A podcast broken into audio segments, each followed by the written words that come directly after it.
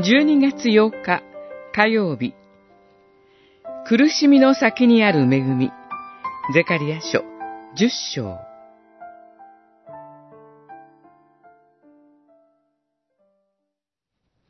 彼らは苦しみの海を通って進み、波立つ海を打つ。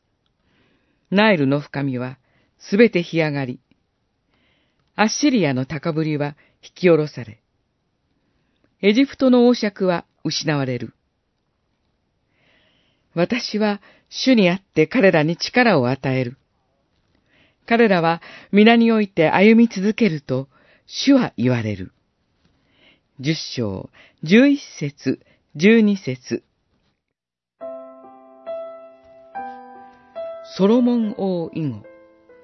イスラエルは異教の神々を慕い求めて道を誤り、誠の神を悲しませました。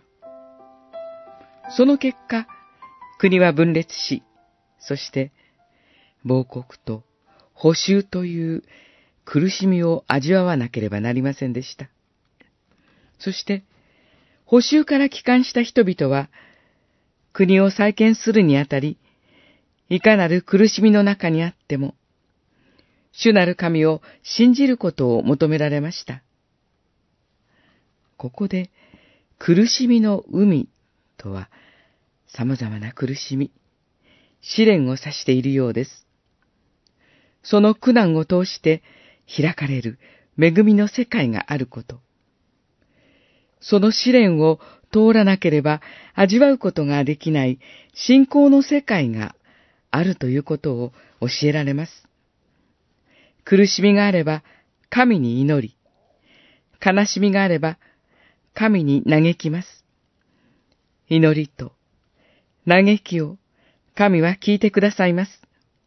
そして十二節にあるように、神は信じる者に力を与えてくださいます。ですから、私たちの苦しみ、嘆きは、いずれ喜びと賛美へと変えられていくことでしょう。全能の神は、マイナスをプラスにすることができるお方です。その神が、私たちは皆において歩き続けると言ってくださっています。今日もその主に信頼して歩みたいと思います。